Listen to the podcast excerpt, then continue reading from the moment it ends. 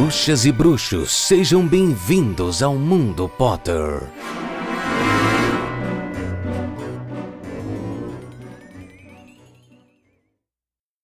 Sejam todos muito bem-vindos a mais uma edição do Mundo Potter.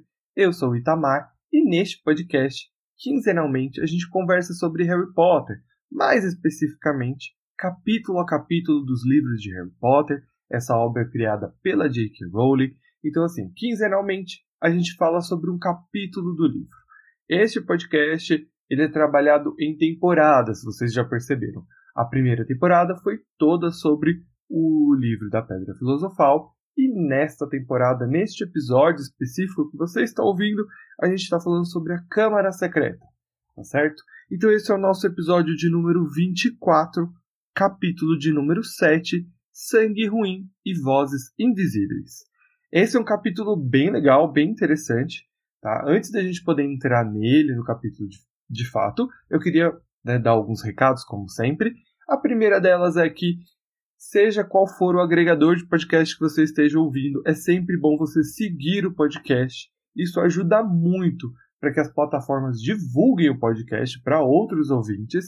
E assim, quanto maior, melhor, tá certo? Porque quanto mais Potterhead, muito melhor, muito mais bem explicado. A gente pode trabalhar esse espírito de comunhão mesmo de fãs de Harry Potter e fazer desse podcast o melhor possível. Então eu conto com a ajuda de vocês. Vocês também podem me encontrar nas redes sociais. Eu sou arroba Itacente, I-T-H-A-S-A-N-T, tá? Eu sempre deixo linkado nas descrições. A gente tem um grupo no Telegram que se chama arroba Mundo Potter, tá bem facinho de encontrar.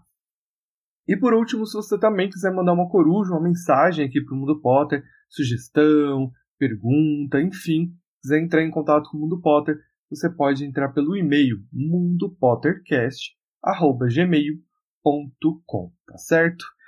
Outra informação importante, outro recadinho é: se cuidem por conta do COVID-19, coronavírus, tá certo? É sempre bom deixar esse alerta antes da gente começar.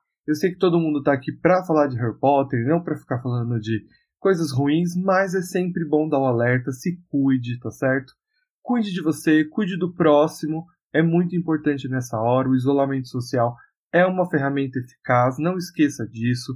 Eu sei que são momentos difíceis, muitos de nós estão sendo privados de trabalhar e, e infelizmente isso mexe com o nosso psicológico, mexe com questão financeira. Enfim, eu sei o quanto isso é difícil, eu também estou passando por isso, mas é sempre bom falar. Existe um, um motivo real para que isso aconteça. Então, é necessário, tá certo?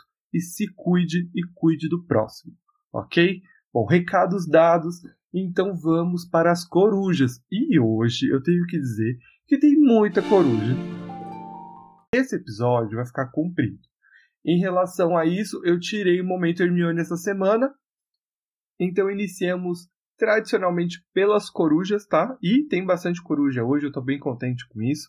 Então vamos iniciar pela primeira coruja. A coruja é do Wallace Mato, da Sonserina. E assim, a, o, a coruja do Wallace já me deixou preocupado, entendeu? Porque o Wallace é professor. E assim, quando eu li o e-mail, eu já falei, ah, meu Deus, ele é um professor, entendeu? Então pensa nas coisas que você já falou errada. Meu Deus, eu já tenho um problema de forno, como você já deve perceber. Eu como às vezes algumas palavras. Então o Alan já me deixou preocupado, entendeu? Porque ele falou assim, meu Deus, é professor, imagina quantas vezes eu já não falei besteira neste podcast. Então eu fiquei até um pouco preocupado. Mas o Wallace conta algumas coisas bem interessantes no e-mail dele que eu gostei muito. A primeira delas é que o Wallace faz uma observação que a casa dele é a Sonserina, mas que o chapéu seletor não levou em consideração a escolha dele, entendeu? E ele ainda está levando um tempo para se acostumar, porque antes ele era da Corvinal. Eu só não entendi, Wallace, se isso é uma questão de você ter feito o teste primeiro no Pottermore e você refez agora no Wizard World, se foi por conta disso.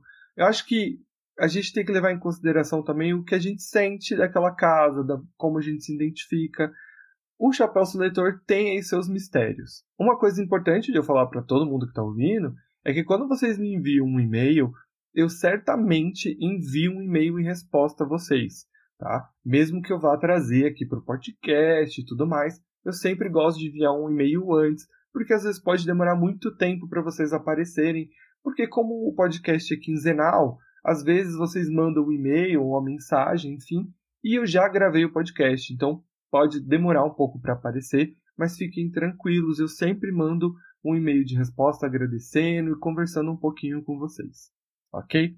Mas o Wallace diz que está gostando muito do podcast. Ele diz que faz poucas semanas que ele me conheceu, conheceu o podcast em si, e ele deixa uma sugestão bem bacana. Ele diz o seguinte: ele diz que o que eu acho da ideia de lugares do mundo mágico. O Wallace fala para mim que, como a gente ainda está na Câmara Secreta, a gente ainda não conhece muito do universo mágico, mas que ele acha que seria muito interessante da gente conhecer. E a ideia do Wallace é muito boa, tá certo? Muito obrigado, professor. Uh, eu já contei para ele em e-mail, né? Respondi que eu vou trabalhar nessa ideia sim. Ele pode ficar tranquilo. Eu já anotei a ideia. Eu vou trabalhar melhor nela de como eu posso trazer isso nos, nos próximos episódios, mas não nessa temporada. Talvez quando a gente chegar no terceiro livro, que é o Prisioneiro de Azkaban, porque Azkaban em si já é um lugar muito interessante da gente poder conversar. Então eu acho que vai casar muito bem a gente trazer uma parte é, desse tipo no, na próxima temporada. Então, muito obrigado, Alice, pela sugestão e fico feliz que você está gostando do podcast. A segunda coruja é da Rosane Alves, da Corvinal. E a Rosane mandou dois e-mails, ela mandou duas corujas, o que é bem bacana, e tem bastante coisa para a gente conversar. Mas em resumo, a Rosane, a Rosane conta que ela está ouvindo há mais de uma semana, ela diz que está adorando o podcast, ela me parabeniza por isso, pelo trabalho feito, muito obrigado, e ela conta que ficou muito contente de saber que o Mundo Potter foi inspirado pelo Rodor Cavalo e que ela gosta do Rodor também e que ela é uma beterraba em fúria. Então eu fico muito contente de beterraba para beterraba, a gente se entende. Eu fico muito feliz que você tenha gostado do podcast. E para quem não conhece, o Rodor Cavalo é um podcast voltado para Game of Thrones. Então é basicamente capítulo a capítulo de cada livro e assim, é um trabalho incrível das meninas, porque não é fácil, porque Game of Thrones é um livro grande com muito, muito, muito conteúdo, muito conteúdo externo também. Então é um trabalho incrível das meninas, de muito roteiro, muita pesquisa. Então assim, é um público muito exigente. Eu fico muito contente que eu tenho bastante recebido bastante mensagem de ouvintes do Holder, né? E eu fico contente que vocês estão gostando, né? Porque eu gosto muito do trabalho das meninas e é muito gratificante saber que outros ouvintes delas estão aqui também. Isso mostra que eu acho que eu estou fazendo alguma coisa certa. Mas enfim. A Rosane diz que terminou é, toda a Pedra Filosofal, terminou de ouvir o Mundo Potter, e, e ela ficou com vontade de ler o livro de novo e ficou com uma dúvida que acontece lá no primeiro capítulo. Ela diz o seguinte, que lá no primeiro capítulo o Hagrid fala que pegou a moto emprestada dos Sirius e que pretende devolvê-la. Né? Ele diz que, ah, peguei emprestado, vou devolver.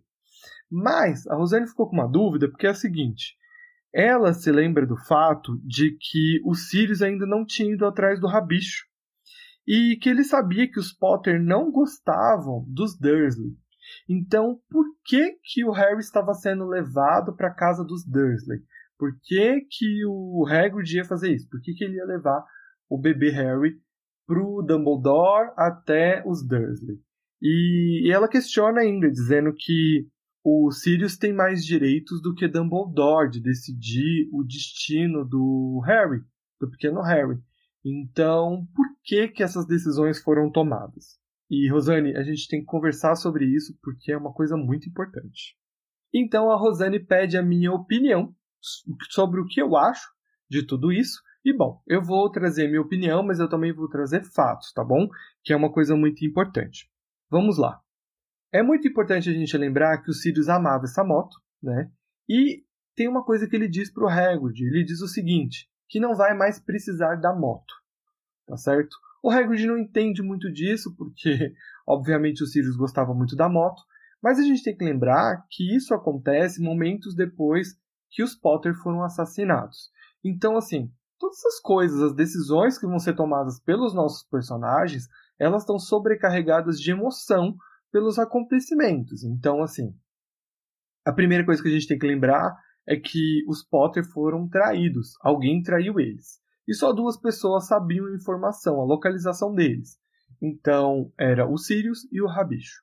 Se o Sirius chega ali naquele momento, e não foi ele, obviamente, que a gente sabe disso, né? a gente que está de fora, que lê os livros, o Sirius sabe então quem foi o traíra. Ele sabe quem traiu os Potter. Foi o Rabicho. Quando ele diz pro Hagrid que não vai mais precisar da moto, é porque o Sirius vai atrás de vingança. E não só vingança, existe uma coisa muito importante, que o Sirius se sente culpado. Ele carrega a culpa do assassinato dos Potter porque ele deu a localização para o rabicho. Então, nesse momento, ele ele tá ele basicamente determinou que não importa nada para ele mais. O seu melhor amigo, que ele considera como irmão, foi assassinado. A esposa dele também. E ele quer vingança. Então ele vai atrás da pessoa que traiu, né? Aquele amigo que traiu o outro. Então, o Sirius não tem nada a perder e nada a ganhar. Ele só quer vingança. Esse é um ponto muito importante, a vingança. A raiva e a ira dos Sirius é o que vai condenar ele a Azkaban. Porque se neste momento ele procurasse Dumbledore, por exemplo, ele de alguma forma poderia conseguir a sua própria inocência.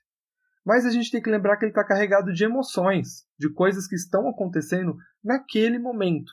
E ele quer ir atrás do rabicho, porque ele sabe que ele é o traidor. Nesse momento, é uma coisa crucial, porque sem essa informação, sem o Sirius contar que o Rabicho é traidor para mais outra pessoa, a gente não tem como saber. Os personagens do livro não sabem disso. Só quem sabe desse segredo é o próprio Sirius.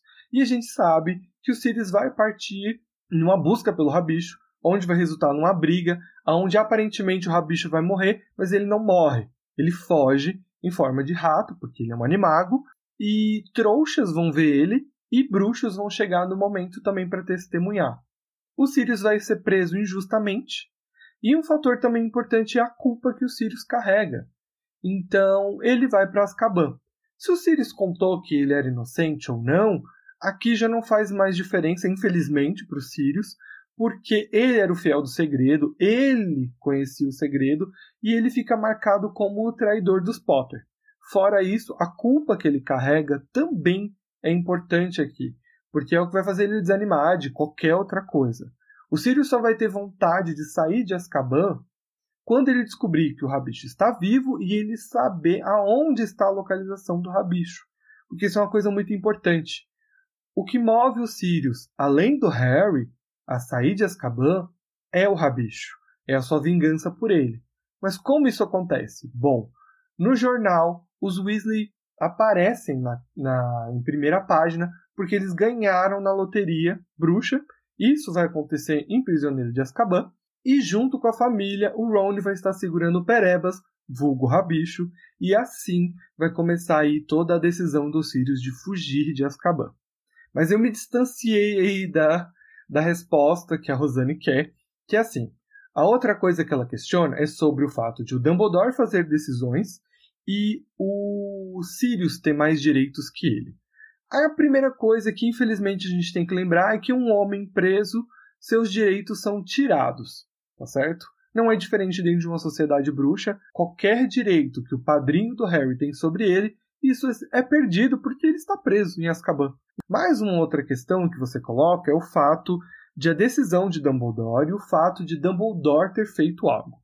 Eu acho muito difícil que alguém revogasse essa decisão. A Minerva faz esse papel em questionar o fato de o Harry ficar na casa dos Dursley, né? Mas nem Minerva tenta mudar a opinião de Dumbledore. Ela questiona, Dumbledore tem seus mistérios e fica por isso mesmo. Então, infelizmente, não tem ninguém que vai questionar a decisão de Dumbledore. Agora, se você acha que a decisão do Dumbledore foi certo ou errado, eu tenho alguns pontos importantes aí. A primeira de tudo é, é a principal, na verdade, é que o sacrifício de Lillian Potter gera um poder aí, gera uma proteção, na verdade, é, no Harry.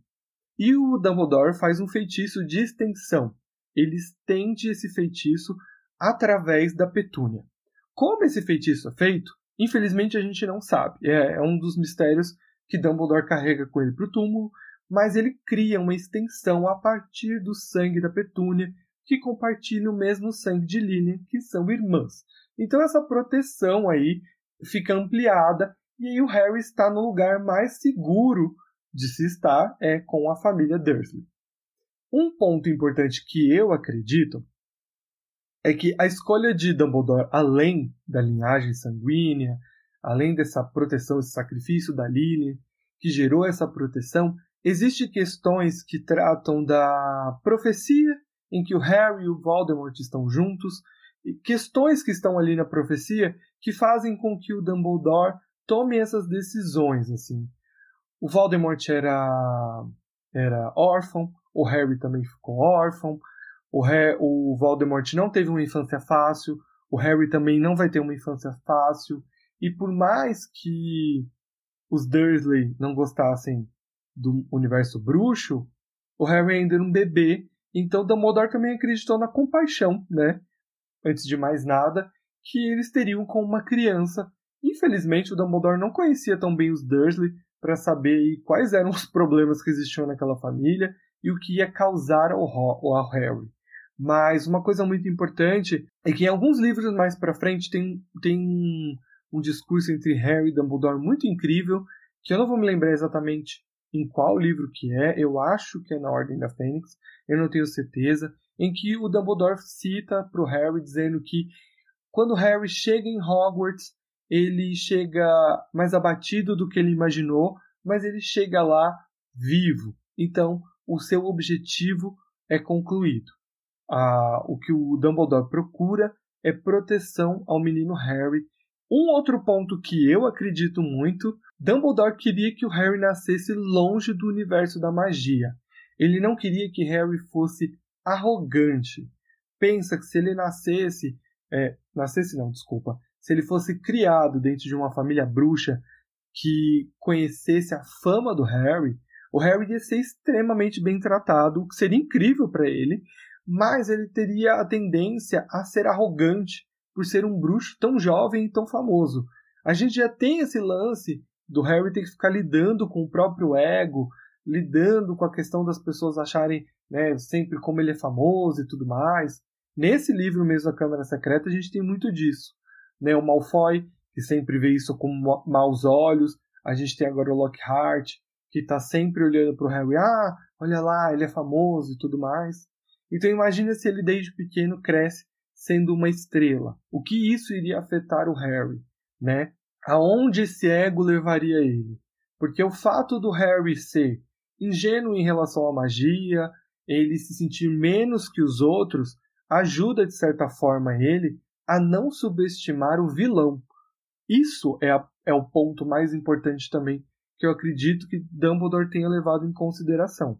O Harry vai se salvar várias vezes justamente por esses pontos, por esses motivos. Ele nunca subestima o Voldemort. Ele nunca deixa de acreditar que o Voldemort é realmente ruim. Imagina que se o Harry cresce numa família que acha que ele é extremamente especial, que ele conseguiu derrotar o maior vilão de todos os tempos, né? A maior criatura de todos os tempos, o maior bruxo de todos os tempos. Ele poderia achar que ele tem um poder que vem dentro dele do nada para salvar ele. E não é bem assim que as coisas são.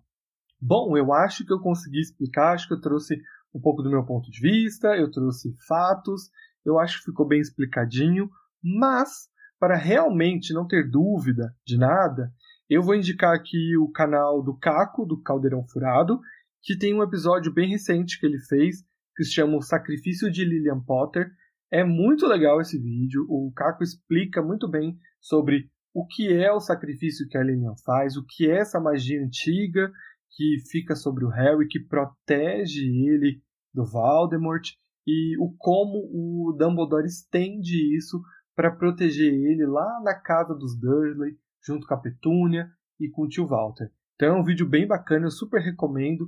vão lá dar uma olhadinha, porque aí fica muito mais bem explicado do que eu, tá certo? Porque o Caco é o Caco, né? Então, se você conhece o Caldeirão Furado, sabe do que eu tô falando. Enfim, a Rosane ainda traz uma observação sobre algum episódio para trás eu ter questionado sobre os nascidos trouxas e como eles, se, eles descobrem que são bruxos. Bom, é, eu acho que a gente já falou um pouquinho em outro episódio, porque se eu não me engano alguém também me mandou um e-mail explicando isso, mas é sempre bom refrisar, não tem problema. A Rosane explica aqui que alguém do Ministério da Magia vai até a casa do Nascido Trouxa, explica tudo para os seus pais e tudo mais. E no caso, ela também cita o fato do Snape, da Lilian ter, ter é, passado por algo parecido. Enfim, tá certo, muito legal. E vamos para a próxima coruja. Seguimos ainda com as corujas da Rosane, tá? Ela me pergunta se eu por acaso pretendo convidar alguém para participar do Mundo Potter. Ela acha que seria muito legal ter mais uma pessoa para poder estar tá conversando, né? Ter dois narradores no podcast. Bom, acho que antes de mais nada, o que eu preciso explicar é o seguinte: quando esse projeto nasceu, quando eu estava criando ele, eu queria outra pessoa junto comigo, mas eu não encontrei ninguém para participar. Ninguém do meu círculo queria participar. Eu cheguei até em alguns fóruns procurar para ver se alguém queria participar e tudo mais. Não achei ninguém. Bom, eu resolvi fazer esse grande monólogo sozinho. Não vou tirar esse projeto do papel, nem que seja só comigo mesmo. E não é que tá aí, tá dando certo, vocês estão ouvindo, vocês estão gostando. Eu entendo que é difícil você ouvir um podcast com uma pessoa só, né, sem ter um, uma conversa entre duas pessoas. Por isso eu tento fazer eles mais curtos, tento não passar de 40, 50 minutos, que eu já acho comprido. Eu gostaria que ele tivesse em torno de 20, 30, mas infelizmente acaba não dando. Esse episódio mesmo vai ficar grande, eu já peço desculpa para vocês, mas enfim. Sim, eu adoraria trazer convidados. No momento eu não vou trazer convidados, porque o seguinte, né, a gente está aí com Covid-19, a gente não está podendo se encontrar com pessoas, tem o lance de fazer remoto, mas eu não tenho equipamento suficiente para isso, infelizmente. É, eu sou amador aqui no que eu estou fazendo, é tudo mais improvisado, não tenho equipamentos de luxo, não tenho microfones excepcionais, então nem tenho como receber ninguém aqui e fazer remotamente também seria muito difícil. Mas acho que o ponto principal é que as pessoas importantes para este podcast são vocês vocês que estão aí do outro lado, entendeu? Então, se tem alguém que eu quero que participe, é você que está me ouvindo, né? No entanto, eu sempre peço para que vocês mandem coruja, mensagem e tudo mais. Por sinal, se você está no, no Telegram do Mundo Potter, você deve ter recebido uma mensagem minha pedindo para um projeto aí para o próprio episódio que eu pretendo fazer um quadro chamado Berrador, que é quando vocês me mandam o ponto de vista de vocês sobre o capítulo, né? Não vai ser sempre que isso vai acontecer, vai ser em momentos X. Então é legal se você estiver seguindo o Mundo Potter no no Telegram, tá certo? Porque lá eu consigo mandar mensagem, conversar direto com vocês, e aí eu posso falar qual capítulo que eu quero a opinião de vocês nele, né? Por quê? Porque todo capítulo vai ficar difícil para ficar encaixando. E, infelizmente, eu sei que nem todo mundo vai querer fazer isso. Então, não vai ter sempre alguém mandando um berrador. Mas eu acho que tem alguns capítulos que são importantes, que coisas muito importantes vão acontecer, capítulos-chave, que eu acho que seriam muito legais é, de ter o ponto de vista de você que está ouvindo o podcast. Então aí você vai poder estar tá mandando aí um áudio de até 5 minutos, de até quatro minutos, dando aí a opinião de vocês sobre o que vocês acharam do capítulo, tá certo? Vai se chamar Berrador o quadro. Este episódio, provavelmente que a gente tá gravando, vai ter Berrador, tá certo? E é isso. A última coruja da Rosane é sobre o capítulo Salgueiro Lutador, agora já na Câmara Secreta. Ela, na verdade, responde uma questão que eu levantei durante o capítulo que sobre o fato dos outros Weasley terem bichinhos de estimação ou não. A Rosane faz uma observação muito importante que claramente eu não interpretei o texto direito, porque assim, nenhum aluno é obrigado a levar um pet para Hogwarts. É opcional, eles podem levar uma coruja, ou um gato, ou um sapo. É uma preferência deles se eles querem levar esses animais ou não. Não é obrigatório. E ela ainda, é, ela ainda explica que os, os animais usados na aula de transfigurações são fornecidos por Hogwarts. E eu vou me defender sobre isso, tá? Mas enfim, ela tá certíssima, tá? Corretíssima, é isso mesmo que tem que fazer. Eu sempre falo, falei alguma coisa errada? Me corrijam, porque a gente tenta deixar o podcast o melhor possível, o mais bem explicado, o mais corretinho, tá certo? Isso é muito importante. É, em minha defesa, é que eu tinha muito na mente o fato do Ron é, usar o Perebas para transformar ele em um cálice. Eu, eu, acho que é na Câmara Secreta. Não sei se é na Câmara Secreta ou se é no, no, na Pedra Filosofal. Em nenhum dos dois eu lembro o Ron fazendo isso. Então isso meio que ficou na minha cabeça. Desculpa, eu tenho que me ater a esses, esses detalhes, mas é real mesmo. Uh, todos os animais na aula de transfigurações são fornecidos por Hogwarts. No entanto, no capítulo anterior do Lockhart, a gente vê que a Minerva cede né, os besouros para que eles transformem em botão. Então, muito obrigado, Rosane, por é, responder a essa questão que eu tinha levantado e me corrigir. Então vamos para a terceira coruja. A nossa terceira coruja é do Guilherme da Corvinal. O Guilherme me mandou essa coruja através do Instagram. E Guilherme, muito obrigado pela coruja, tá certo? Talvez eu não tenha te respondido muito direito no Instagram, no dia eu estava um pouco com pressa. Eu espero que você me perdoe e eu vou te responder bonitinho aqui no Mundo Potter. Porque o Guilherme diz o seguinte: ele diz que é um ouvinte assíduo do Mundo Potter e ele diz que está mandando a mensagem na esperança de ele aparecer no episódio. Pois está aqui, Guilherme, pode ficar tranquilo. Ele diz que não fez teste para as casas de Hogwarts, mas que ele se considera corvinal. Ele diz que ama o formato como a sala da Corvinal é descrita nos livros, certo? E ele traz duas observações importantes. Ele fala que tem pouco tempo que ele está ouvindo o Mundo Potter, mas que já ouviu tudo, e que ele diz que eu posso gerar mais conteúdo para poder ouvir nessa quarentena. Eu juro, Guilherme, que eu estou tentando fazer o máximo que eu posso para manter quinzenal. Queria semanal, mas é muito complicado para mim. Não vou ficar me alongando nesse tema, tá certo? Mas então vamos para as observações do Guilherme. A primeira, e aquela que eu acredito que seja uma das mais importantes aqui, que o Guilherme me mandou, é o seguinte: ele fala sobre o episódio em que eu comento sobre a plataforma 93 quartos. Eu acho que é o episódio em que o Marcel manda um e-mail pra gente, é um ouvinte do Mundo Potter, é, questionando sobre a plataforma 93 quartos, e aí eu explico da possibilidade de existir outras plataformas em King Cross.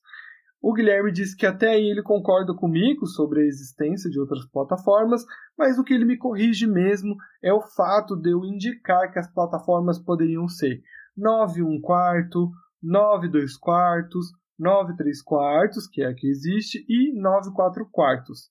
Por quê? O meu problema é um erro de exatas aí, porque 9 4 quartos não existe, porque aí é um número inteiro, então na verdade não seria a plataforma 9 4 quartos, e sim a plataforma de número 10, e essa plataforma, no caso, é uma plataforma trouxa, e enfim, essa é a correção. Muito obrigado, Guilherme. É importante a gente ter correções como essa, né?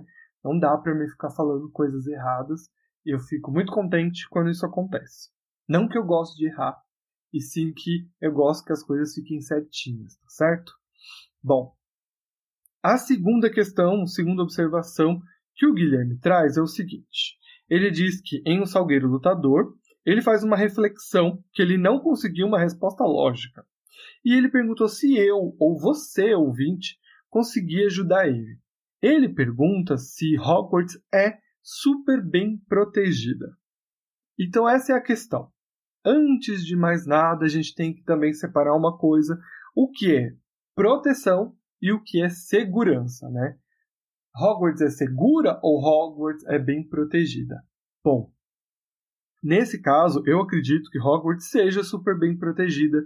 Existem feitiços diversos em Hogwarts, como não é possível aparatar nos campos de Hogwarts, não é possível você entrar no castelo aparatando. Isso é uma forma de proteção do castelo. Sua localização, feitiços antitrouxas para que eles não vejam Hogwarts. Uh, a gente sabe que existem defesas de própria Hogwarts, né? Uh, Minerva usa esse feitiço muito legal no último livro, né? Não vou me lembrar agora exatamente o nome do feitiço, mas enfim. Sim, Hogwarts tem, ela é super protegida. E o que mais protege Hogwarts também é o seu diretor. O diretor impõe uma certa, é, um certo poder ali que mantém Hogwarts protegida. Não estou falando só de feitiço, estou falando também de ser um grande bruxo em, na direção de Hogwarts, né? Hogwarts é super segura porque Dumbledore está lá, né? Isso é um fato para o Harry, porque Voldemort morria de medo dele, então Voldemort não atreveria a ir lá. Mas existem proteções da própria Hogwarts. E o mais importante, Hogwarts é protegida por aqueles que nela habitam. Ninguém que está em Hogwarts, ninguém que mora em Hogwarts irá contra Hogwarts, né? O próprio Voldemort estima Hogwarts, né? Ele ele viu aquele lugar um dia como seu lar, né? mesmo que ele está disposto a destruir o castelo, se for o caso, pelos seus objetivos, mas até ele entende a importância que Hogwarts tem.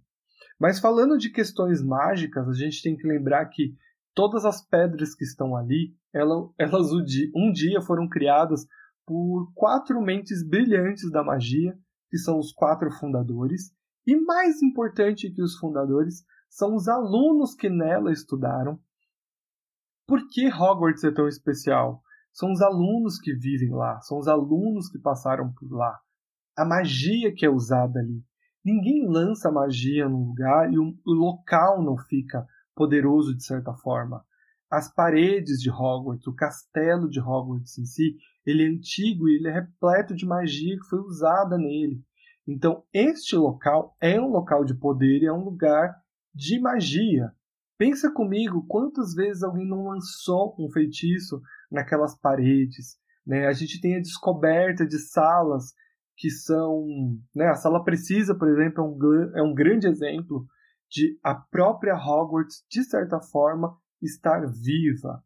Né? a magia que habita ali e que existe ali naquelas paredes, em todos aqueles locais ali, torna Hogwarts, de certa forma, protegida. Agora, a questão de ser segura, aí é uma outra coisa. Mas na realidade, nada é 100% seguro, né? Pensa você indo para a escola, por exemplo. É seguro você pegar um ônibus para ir para a escola todos os dias? Tantas coisas podem acontecer. Então, assim, a diferença aqui é a dimensão que isso toma. Como nós estamos falando de bruxos, os problemas serão de bruxos. O problema será chegar em um carro voador e bater num salgueiro lutador, ao invés de, sei lá, pegar um ônibus e ser assaltado, que é o caso que acontece com os trouxas, entendeu? Então, eu acho que é meio isso. Eu acredito sim que Hogwarts é bem protegida. Priscila Almeida. A Priscila, ela é de Fortaleza, no Ceará, e a casa dela de Hogwarts é a Corvinal.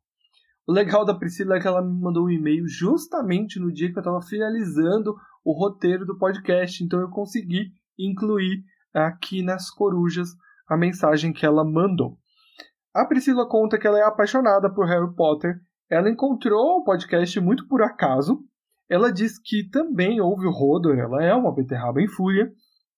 E que ela tinha mesmo pensado que poderia ter um podcast voltado para Harry Potter, assim como tem para o Rodor Cavalo, no caso, que tem para Game of Thrones.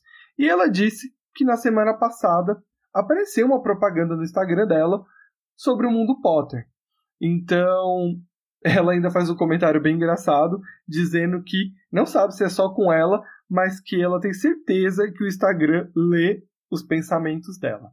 Bom, Priscila, ler os seus pensamentos eu não sei, eu já passei por isso, mas uma coisa eu tenho certeza: os nossos dispositivos, como celulares, podem ouvir as coisas que a gente fala. Então, assim, Acho muito provável que possa ter acontecido algo parecido. Mas ela disse que na mesma hora começou a seguir o podcast no Spotify e a ouvir, e ela tinha ouvido tudo, que ela maratonou tudo. Muito legal, muito obrigado, Priscila. E muito rápido, vocês são muito rápidos para ouvir tudo.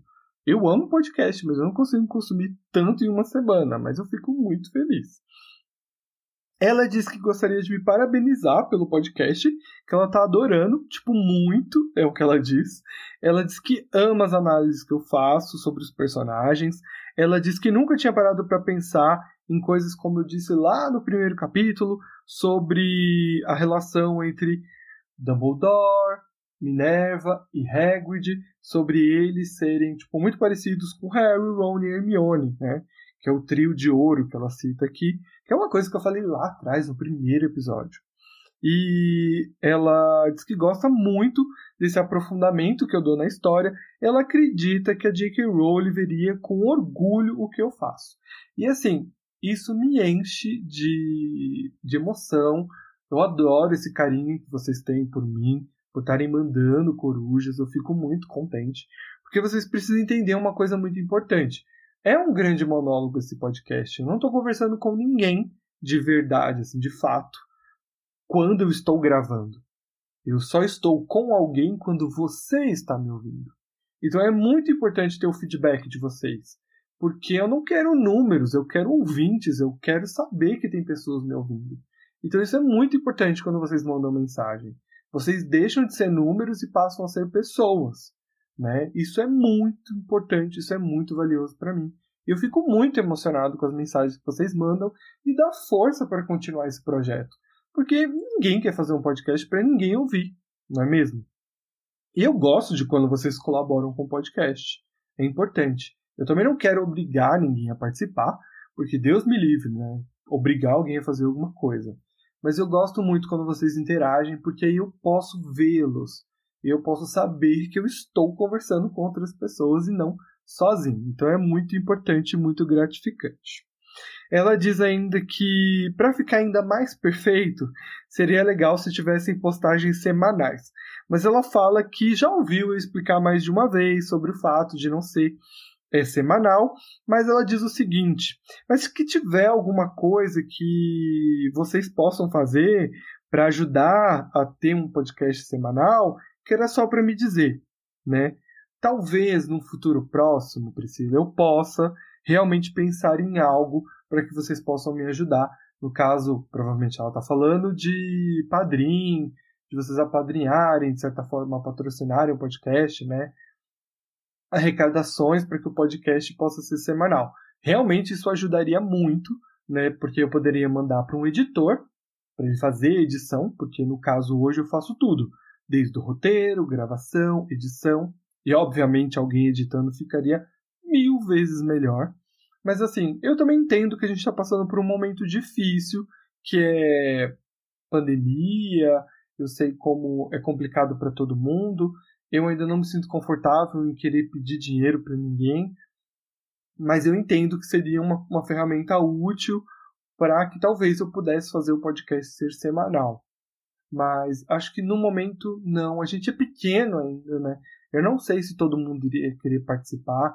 Quer dizer, para pessoas como vocês, para vocês ouvintes, poderem participar de algumas ferramentas que eu peço aqui no podcast, já é complicado, vocês são meio tímidos, Imagina eu ter que pedir algo como dinheiro, por exemplo, para poder ajudar o podcast a ser semanal.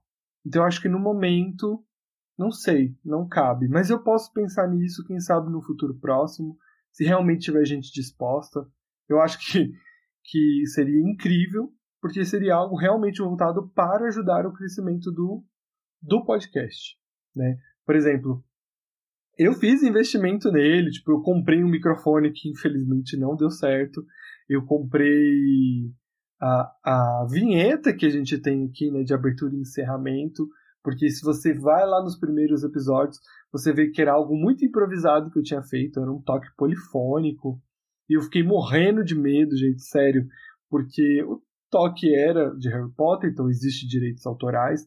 Então eu fiquei morrendo de medo de tomar um strike, de perder os áudios por conta disso. E assim que eu consegui juntar um dinheirinho, eu contratei a galera que se chama Fábrica de Podcast para criar a vinheta de abertura e de encerramento.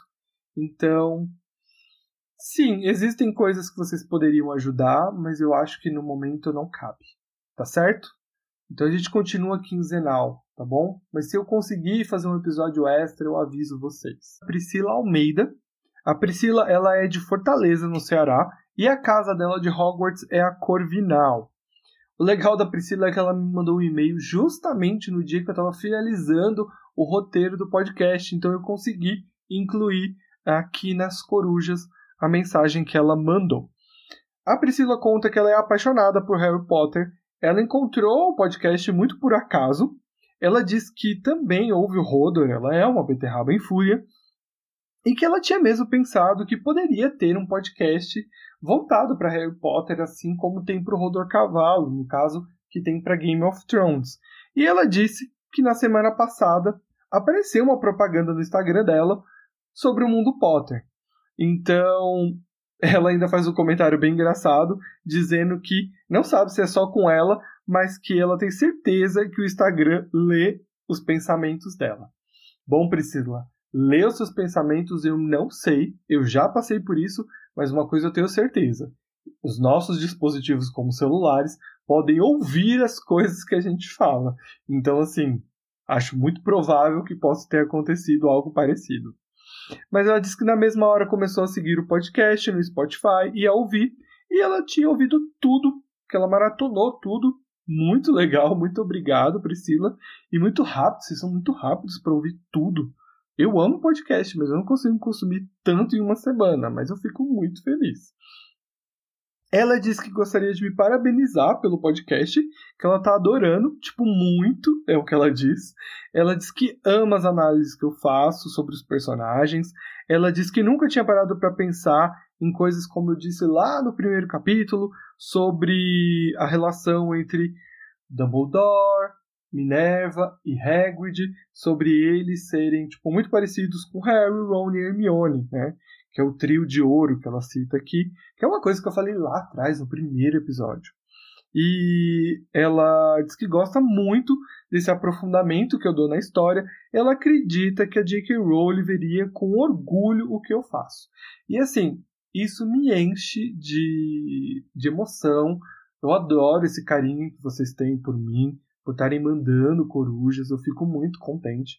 Porque vocês precisam entender uma coisa muito importante. É um grande monólogo esse podcast. Eu não estou conversando com ninguém de verdade, assim, de fato, quando eu estou gravando. Eu só estou com alguém quando você está me ouvindo. Então é muito importante ter o feedback de vocês. Porque eu não quero números, eu quero ouvintes, eu quero saber que tem pessoas me ouvindo. Então isso é muito importante quando vocês mandam mensagem. Vocês deixam de ser números e passam a ser pessoas. Né? Isso é muito importante, isso é muito valioso para mim. Eu fico muito emocionado com as mensagens que vocês mandam e dá força para continuar esse projeto. Porque ninguém quer fazer um podcast para ninguém ouvir, não é mesmo? E eu gosto de quando vocês colaboram com o podcast. É importante. Eu também não quero obrigar ninguém a participar, porque Deus me livre, né? Obrigar alguém a fazer alguma coisa. Mas eu gosto muito quando vocês interagem, porque aí eu posso vê-los e eu posso saber que eu estou conversando com outras pessoas e não sozinho. Então é muito importante e muito gratificante.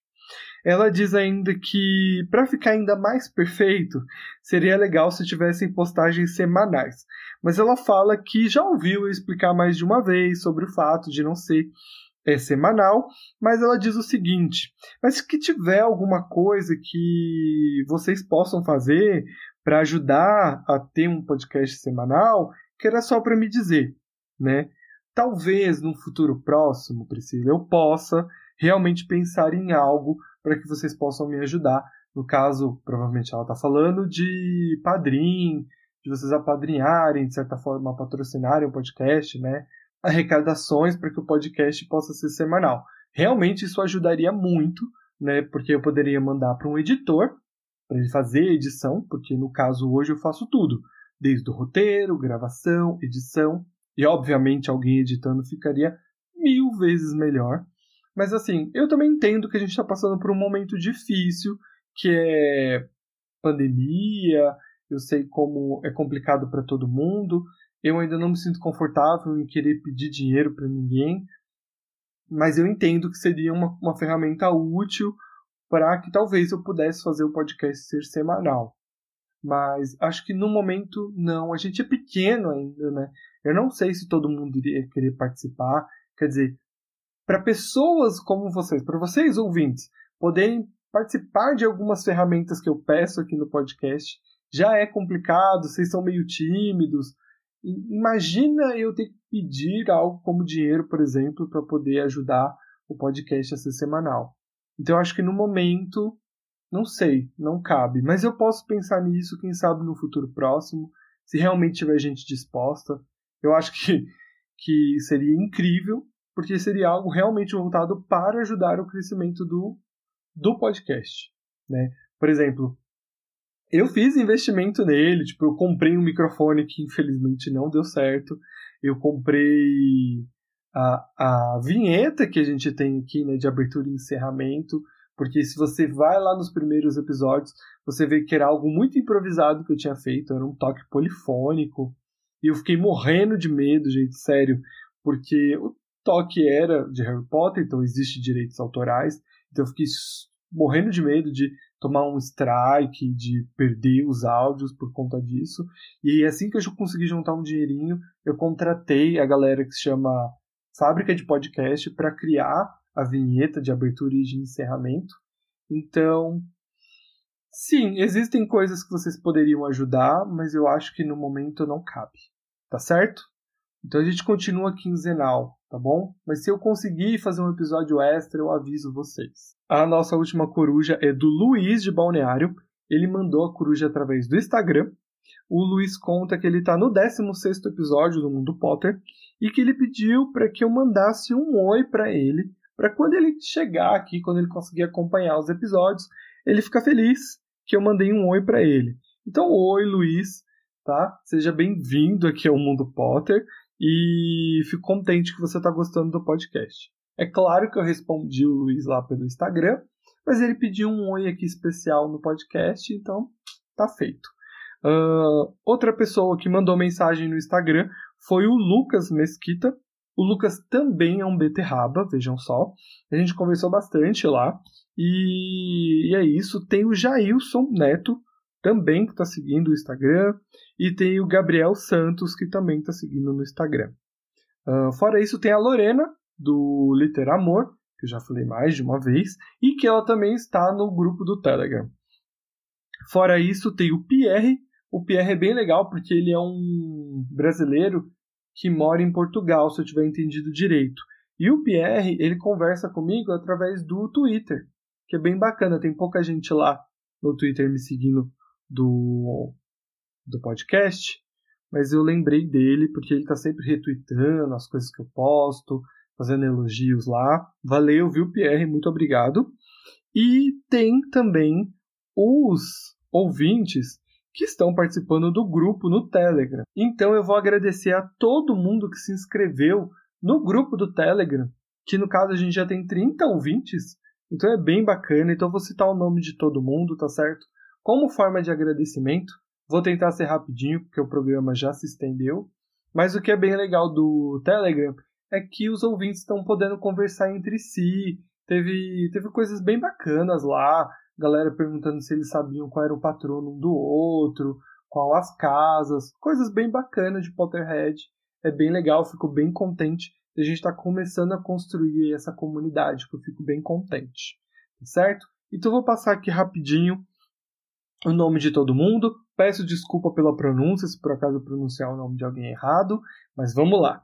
Começando pela Lisiane Wilms, não sei se eu falei certo, mas tem a Adriana Matos, a Beatriz, Jazz, Morena com dois N's, Stephanie Silva, Bruna Farzen, Bruno, a Lorena, Wagner Diniz, Carol Teves, Rui Júnior, Brahar, Leandra, Luísa Lara, Lauren, Luana Barroso, João Vitor Silva, Vinícius Bartoleto, É isso? É isso.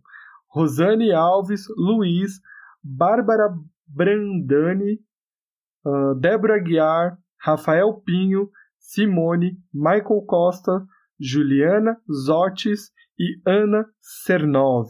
Tá certo? Um grande beijo e abraço para todo mundo aí que tá no Telegram do Mundo Potter participando. E é isso, gente. Vamos começar o episódio porque tá gigante já só essa parte das corujas. Então vamos abrir o capítulo dessa semana. Alô Romora. Sinopse: Quadribol, lesmas e vozes invisíveis. Bom, esse é um capítulo que tem pontos fortes, ele tem pontos importantes da história, mas assim, no geral, ele é bem leve, ele é bem tranquilo, né? O título é bem forte, né, que é Sangue Ruim e Vozes Invisíveis, mas na real a gente tem poucas coisas, eu diria assim, acontecendo. É um capítulo que não traz pontos muito fortes para a trama tem coisas pontuais. A gente vai chegar em todas elas, tá certo? Mas assim, basicamente que o começo é um pouco do cotidiano do Harry. O Harry começa aqui o capítulo contando que ele está passando boa parte do tempo dele fugindo do Lockhart e do Colin. O Colin, por sinal, está perseguindo o Harry para onde ele vai. E assim, sempre enchendo o Harry com várias perguntas que o Harry detesta, o Harry não está gostando, mas o comportamento do Colin, ele lembra muito de um irmão mais novo, misturado que um, com um fã muito alucinado. Então, onde o Harry vai, ele está sempre lá fazendo perguntas, é, fazendo afirmações do tipo, você é incrível, Harry, enfim, coisas que o Harry não gosta, ele não tá gostando nada disso. E ele tá passando boa parte do tempo ou correndo do Lockhart, porque, bom, é o Lockhart, e do Colin. Mas aí, no geral, tem outras coisas acontecendo. Por exemplo, o Harry fala que a Edwin continua com raiva dele, né, por causa de todo o lance da viagem, e ela tá certa, porque foi uma viagem muito traumática, e que a varinha do Ron continua dando problemas. O Harry conta que durante a aula do Flitwick, por exemplo, a varinha do Ron se atira da mão dele e acaba acertando a testa do professor Flitwick, ali bem entre os olhos, causando um grande furúnculo. Então, assim, a varinha do Ron está fora de controle. Não é de se espantar que, tendo uma semana tão ruim, o Harry não desejasse tanto o final de semana. Ele já tinha alguns planos em mente, talvez visitar o Hagrid, mas o Harry não contava é que o Olívio já tinha preparado o seu final de semana. Não só o Olívio, mas a Minerva também já tinha feito algumas preparações para o final de semana do Harry que ele ainda não sabe. Mas, no início dessa manhã, quem vai contar para Harry quais são os seus planos de verdade é o Olívio Wood. O Olívio é o capitão do time da Grifinória e o goleiro do time da Grifinória. O Olívio acorda o Harry bem cedinho, antes de amanhecer, e fala para ele que vai ter treino de quadribol. É basicamente aí que um treino surpresa aí. O Harry é pegado de, no susto o Olívio o acorda e avisa. Simples assim. Harry leva um tempo aí para conseguir, né, meio que acordar, se vestir, trocar de roupa. E quando ele finalmente chega ali no salão comunal, quem escuta os passos, quem escuta a voz do Harry, isso mesmo, Colin. Colin já está pronto ali, ele sai correndo, pergunta pro Harry o que que o Harry está indo fazer. Essa criança nem amanheceu ainda e ele não só está acordado, como ele já está com a câmera em volta do pescoço. O Harry tenta persuadir aí o Colin, explicando que ele está indo para o treino de quadribol, que é algo muito chato, que seria melhor que ele não fosse, porque ele não vai curtir. Mas o Colin não quer nem saber, o Colin pede para ele esperar, porque vai sim acompanhar o treino de quadribol. O Colin também fala para o Harry que não entende muito bem ainda como funciona o quadribol, porque o Colin é um aluno novo da Grifinória do primeiro ano e o Harry já está no seu segundo ano.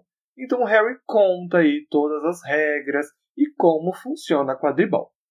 Ao chegarem ao grande campo de quadribol de Hogwarts, o Colin segue em direção às arquibancadas para poder pegar o melhor lugar para assistir o treino.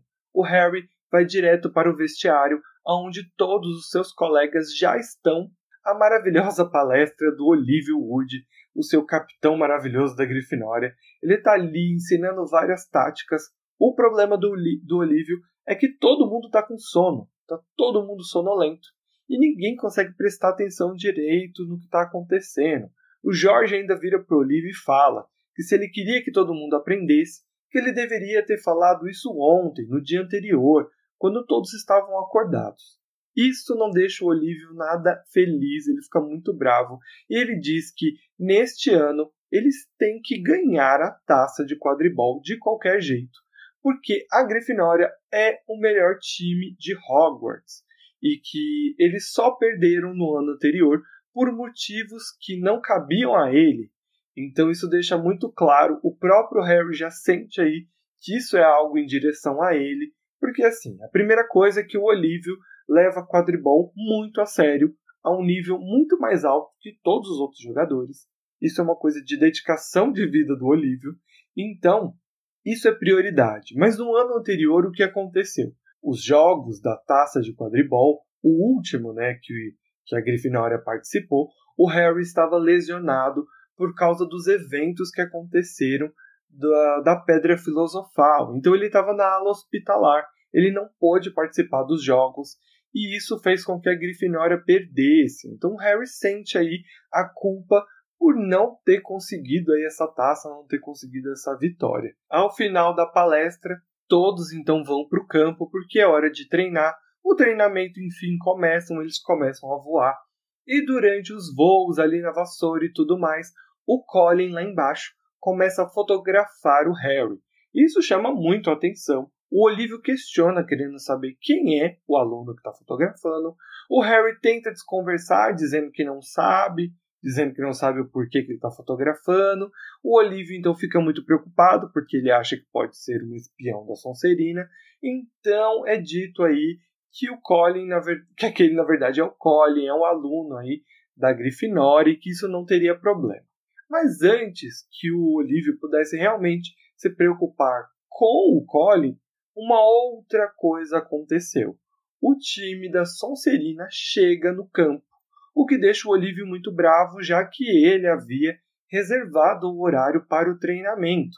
Mas o que o Olívio não sabe é que o capitão da Sonserina tem uma autorização assinada pelo próprio Snape né, que é aí o diretor da Casa da Sonserina, dando autorização, já que eles possuem um novo apanhador.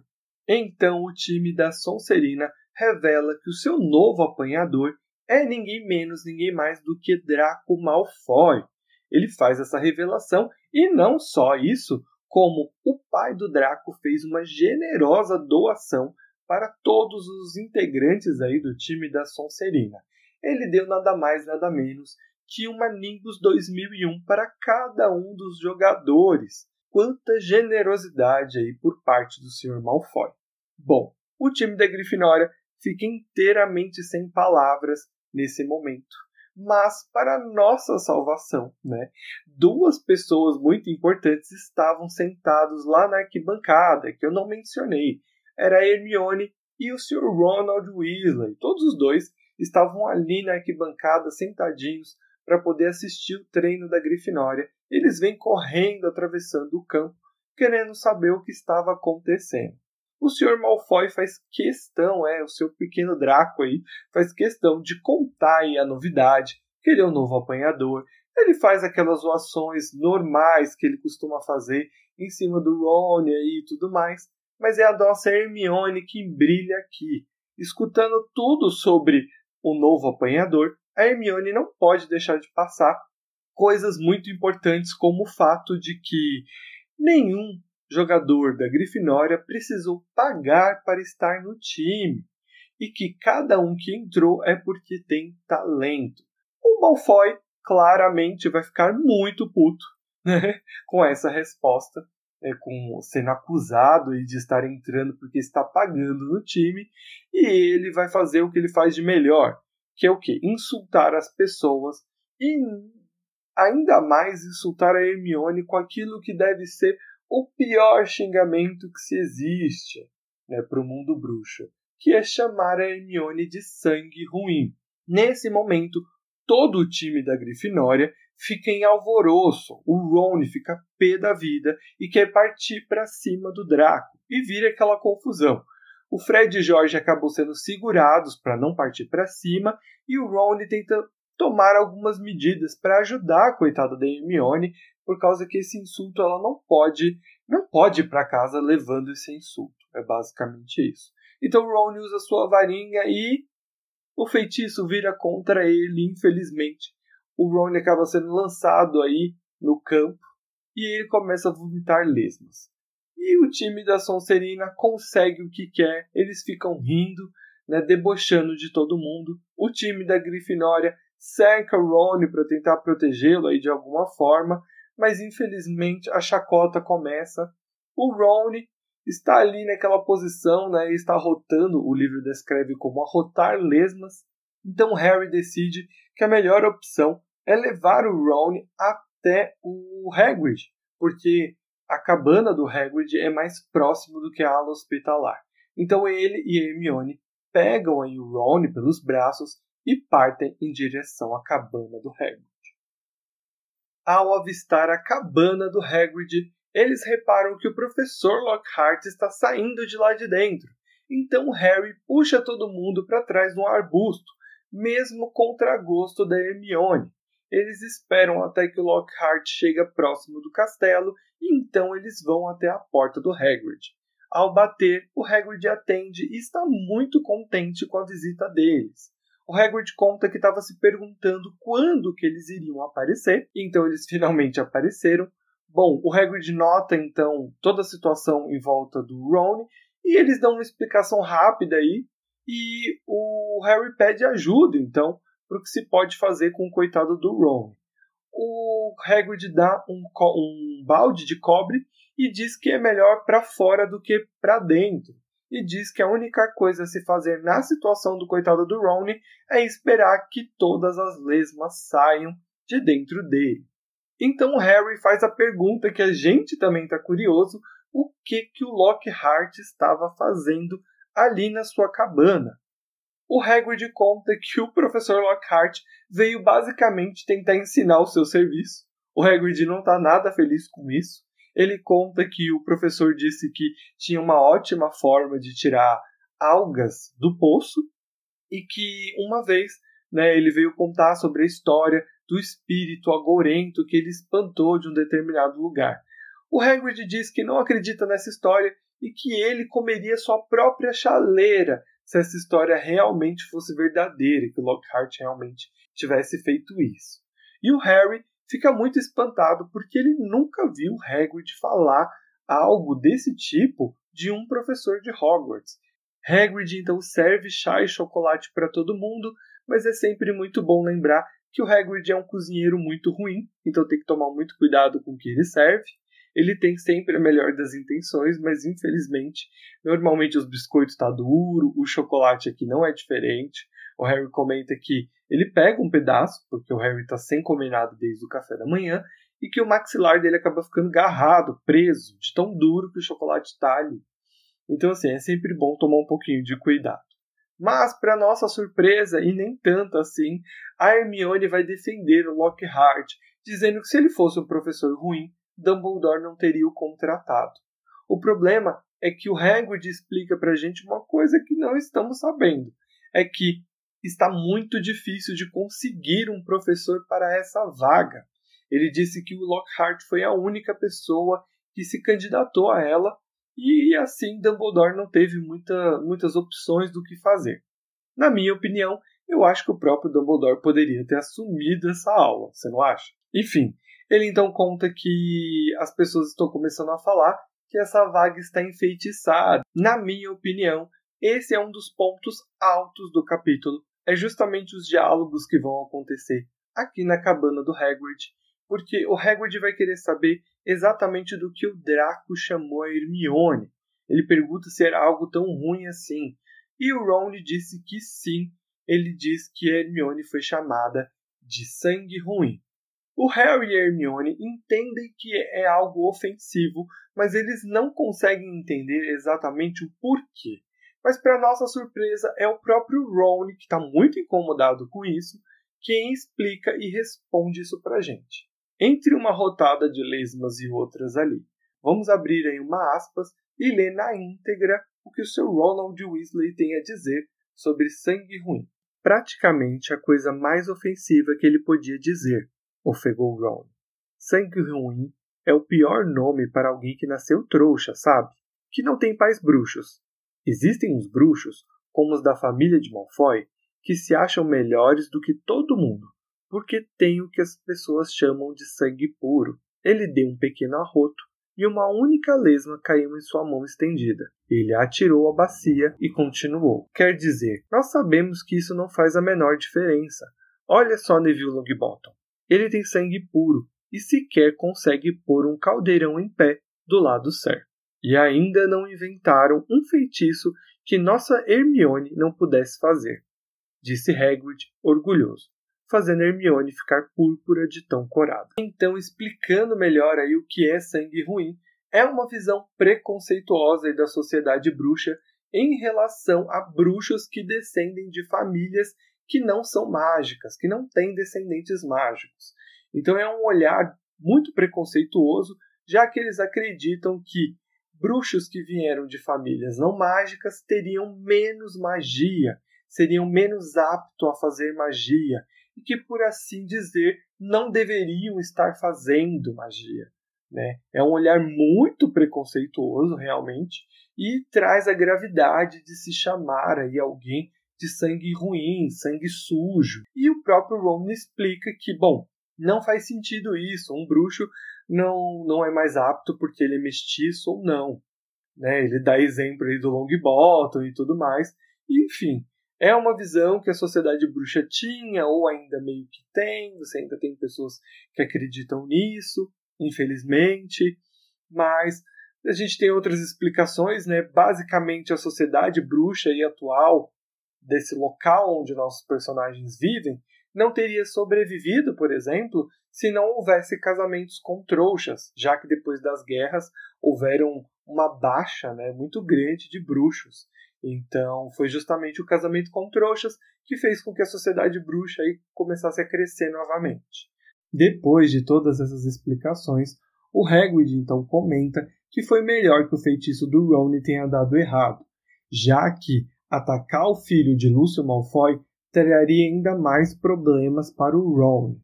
Depois de tudo isso, o Hagrid ainda comenta com o Harry que ficou sabendo que ele anda entregando fotos autografadas para todo mundo na escola e ele ainda diz que não recebeu nenhuma. A gente tem então um Harry muito bravo, muito estressado com essa história e diz que não, que ele não está distribuindo fotos nenhuma, não está distribuindo autógrafos nenhum, que isso são boatos que o Lockhart anda espalhando a seu respeito. O Hagrid então ri, bate nas costas do Harry e diz que sabe que ele está só brincando. E ele ainda conta que falou isso para o Lockhart. Ele disse que o Harry não precisa disso para ser famoso, que o Harry é mais famoso do que o Lockhart sem fazer nenhum esforço.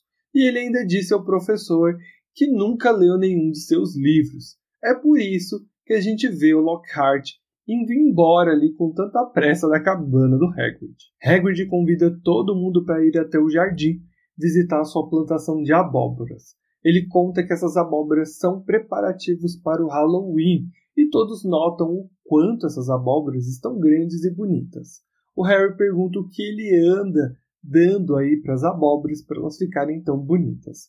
Mas antes que o Hagrid conseguisse explicar, o Harry conclui que talvez ele esteja usando o seu velho guarda-chuva. O Harry tem aí uma teoria na cabeça dele que faz muito sentido, que Talvez a varinha quebrada do Hagrid está dentro do guarda-chuva, que é com ele que ele faz pequenos feitiços. O Harry ainda conta que o Hagrid foi expulso de Hogwarts e por isso ele teve a sua varinha partida. Mas o Harry também diz que o Hagrid não gosta de contar essa história. Ele não gosta de dizer o porquê foi expulso de Hogwarts, deixando claro que nem a gente nesse momento do livro, nem o próprio Harry sabe o que aconteceu para o seu amigo aí ser expulso. A Hermione então conclui que o feitiço que o Hagrid está usando é um feitiço de engordar para fazer aí as abóboras crescerem. Ela tem um ar de divertimento e de desaprovação. O Hagrid conta uma coisa que no mínimo é curiosa. Ele diz que a Ginny esteve ali na sua plantação de abóboras. Ele comenta que ela também parabenizou ele pelo serviço com as abóboras, mas ele acredita que ela na verdade estava ali procurando por alguém, e ele dá a entender que esse alguém é o Harry, e ainda diz que ela seria uma das pessoas que provavelmente teria uma foto autografada. Todos dão risada e se despedem, já que está quase na hora do almoço. O Harry, coitado, ainda não comeu nada, a não ser o chocolate ruim que o Hagrid serviu. Então todos vão direto para o castelo, mas ao chegar lá, eles se deparam com a professora Minerva, que já estava procurando por eles. A Minerva tem um aviso muito importante. A detenção do Harry e do Ron começa hoje, sábado, às 8 horas, e cada um vai ter uma detenção diferente. O Ron vai polir troféus junto com o zelador Filch, sem o uso de magia, e o Harry vai ajudar o professor Lockhart a responder às cartas dos fãs, já que o próprio professor Lockhart exigiu que fosse o Harry nessa tarefa, já que o Harry tenta aí fazer trocar atividade com o Ron, ou no caso tentar e ajudar o Ron a polir os, os troféus, mas a Minerva já corta aí dizendo que não, que o Lockhart escolheu ele pessoalmente para isso. A detenção deixou em um clima muito ruim no Harry e no Ron, fazendo com que o almoço perdesse todo o sabor e o brilho que eles esperavam. Chegamos então àquele que é o segundo ponto alto deste capítulo. O Harry vai cumprir a sua detenção lá na sala do professor Lockhart. O Harry, ao chegar lá, ele chega no horário exato.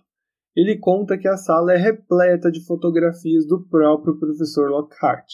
E a sua tarefa é algo não muito difícil, é algo simples. O problema é o professor Lockhart mesmo. O Harry tem que endereçar cada uma das cartas que o Lockhart vai enviar para seus fãs. E o problema é que o Lockhart não para de falar, e no caso ele não para de falar de si mesmo. O Harry conta que as horas se arrastam, que é muito difícil, algo muito difícil de ser concluído, já que o Lockhart só fica falando dele mesmo ou falando sobre a fama, mas algo inusitado vai acontecer. O Harry vai escutar uma voz diferente, uma, uma voz que ele considera venenosa, uma voz que ele considera gélida. Ele faz o tutano de seus ossos congelar. Abre aspas. Venha, venha para mim. Me deixe rasgá-lo, me deixe rompê-lo, me deixe matá-lo. Fecha aspas. Num susto, o Harry se levantou e pergunta para o professor se ele também ouviu a voz. O Lockhart, meio confuso, diz que não ouviu nada, que talvez o Harry deve estar com sono. Então Lockhart vê as horas e diz que já passou de quatro horas aí desde que eles começaram a detenção. Ele diz para o Harry que já está na hora dele ir para o seu quarto e ainda diz a ele que nem sempre a detenção vai ser assim tão fácil, tão prazerosa, como foi essas quatro horas que eles passaram juntos. O Harry, muito preocupado, vai para o seu quarto e espera o Ron chegar de sua detenção. Quando o Ron chega, ele conta que não foi nada fácil passar essas horas com o Filch, esfregando as taças por volta de 14 vezes até que ele ficasse satisfeito com o brilho da bendita da taça. O Harry então não perde muito tempo e conta ao Ron exatamente aquilo que ele ouviu. O Ron fica muito intrigado e pergunta se ele acha, se o Harry acha, que o professor mentiu sobre o lance da voz. O Harry diz que não sabe. Então, o Ron disse que, se alguém estivesse invisível, ele teria escutado a porta. O Harry e o Ron ficam muito pensativos e concluem que não entendem o que aconteceu. E o nosso capítulo chega ao fim. Chegamos ao final de mais um capítulo e com isso eu trago para vocês um quadro novo que se chama Berrador. O Berrador nada mais é do que a opinião dos ouvintes em áudio e que elas vão aparecer aqui no programa. E como isso vai funcionar? Primeiro de tudo, para que você possa aparecer aqui, você precisa saber quando isso vai acontecer. E para isso você precisa entrar no nosso grupo do Telegram, arroba Mundo Potter. Basicamente, é por lá que eu encaminho todas as informações sobre o podcast. Se eu tenho algum aviso, algum comunicado, e lá também a gente está tentando transformar numa pequena comunidade do mundo Potter. Então é muito legal se você participar. E aí, como vai funcionar o berrador? Bom, não vai ser em todos os episódios, tá? Vão ser episódios pontuais, onde eu vou pegar alguns capítulos e vou perguntar com bastante antecedência para todo mundo que estiver lá no grupo do Telegram. Eu mando um recado avisando se alguém quer dar a sua opinião de até de 3 a 4 minutos no máximo por áudio sobre o que achou do capítulo em que eu estou trabalhando no roteiro. E assim você pode participar, pode aparecer aqui no podcast. Então eu seleciono os áudios e coloco aqui. Oi, pessoal, tudo bem? Meu nome é Rosane, eu sou da Corvinal. Eu vou falar um pouquinho do que eu achei sobre o capítulo 7, Sangue Ruim e Vozes Invisíveis. Esse é um capítulo que eu gosto muito, e eu gosto porque ele trata de um assunto muito forte. Eu acho que, na verdade, toda, toda a Câmara Secreta em si fala sobre esse assunto, que é a questão do racismo e do preconceito. Acho que essa foi a forma que a JK encontrou de colocar isso nesse livro. Aqui, para mim, na parte mais importante desse capítulo, a gente tem uma discussão no campo de quadribol, onde o Draco chama Hermione de sangue ruim. É, todo, praticamente todo o time da Grifinória fica horrorizado quando ele fala isso no meio da discussão. E a gente tem uma diferença entre o filme e o livro, é que aqui a gente tem o Fred, o George e a Alice Spitz praticamente indo para cima do Draco por ele ter falado isso. O Rony tenta enfeitiçar o Draco, o feitiço volta contra ele, então ele começa a vomitar lesmas e eles vão para casa do Hagrid. E ali na casa do Hagrid, o Rony começa a explicar o que, que é ser sangue ruim, que é nada mais que a pessoa, um bruxo que nasceu de trouxas, uma família de trouxas, e que eles sofrem preconceito de pessoas que se chamam de sangues puros, que é o caso do Draco, que tem os pais, avós, familiares, todo mundo sangue puro. E eu acho que então foi essa forma que a JK encontrou de colocar o preconceito que a gente tem dentro da nossa sociedade em Harry Potter é, fazendo uma alusão com o preconceito que a gente tem contra os negros e também a questão do nazismo, da soberania ariana, que eles queriam expurgar as outras pessoas que eram diferentes, como os judeus e os ciganos. E a gente tem uma questão aqui também, que é meio que uma crítica ao que a JK faz muito nos livros, que até o Itamar já falou um pouco, que é a questão da gente, da Sonserina sempre ser a grande vilã. A JK sempre coloca que a Sonserina é a pior casa, que eles são muito frios e tratam todo mundo mal. E a Grifinória, a Lufa-Lufa e a Corvinal sempre são boas, são justas. E eu não acho isso muito certo, porque afinal existe todo tipo de pessoas em todo tipo de lugar. Então, tá aí um, um adendo. E depois a gente acaba vendo algumas coisas acontecerem, que a agenda começando a ficar estranha, a gente vai descobrir por que disso depois. O Harry e o Rony cumprindo suas punições, o Rony indo. Uma coisa que eu achei bem legal, a Minerva fala ele ter que polir os troféus no MOOC, pelo menos é assim que diz na minha edição, e o Harry responder as cartas com o professor Lockhart e é a primeira vez que o Harry escuta uma voz invisível, que vai ser bem familiar durante o livro, vai acontecer várias vezes. E nesse capítulo ele ainda não sabe o que é, ele até discute com o Rony e eles acham que pode ser uma pessoa invisível, alguém que entrou na sala, mas a porta não se mexeu, então eles não sabem se o Lockhart estava mentindo e não escutou. Mas mais para frente a gente descobre que é o basilisco e que ele vai ser muito importante para a história. Então é isso, muito obrigada. Um beijo para todos e até mais.